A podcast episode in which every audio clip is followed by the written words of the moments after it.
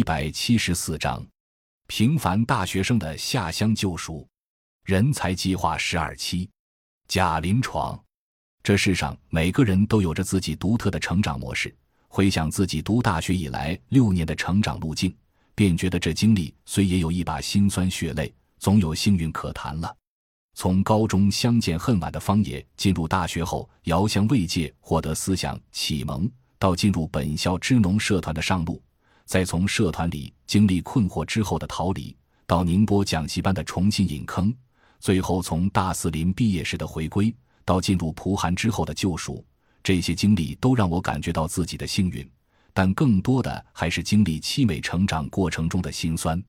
这些故事筑起了自己成长路上的长墙。启蒙，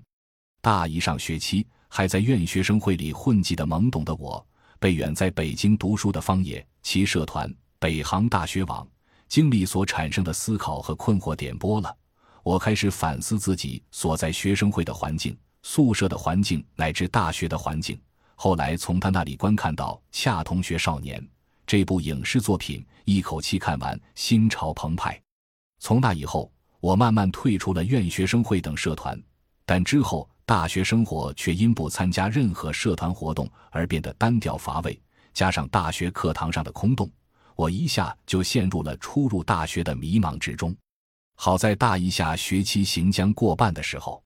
我在学校草坪上邂逅了一群谈论毛泽东时期的垄断的师生，刚被恰同学少年洗礼过的迷茫少年。听到毛泽东三个字，就下意识地停下脚步，去探听他们围坐一圈所谈论的话题。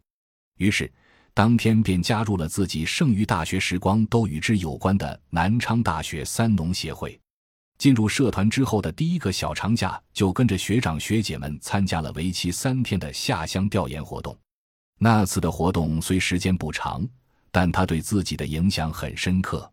我开始反思自己进入大学之后的各种不良表现和见闻，也开始正视跟自己当初反思过的学生会里小屁孩之间的官僚关系、大学宿舍打游戏睡觉的虚度状态、大学课堂的沉闷空洞和考试风气的不正这一系列并不积极向上的事物做彻底的决裂。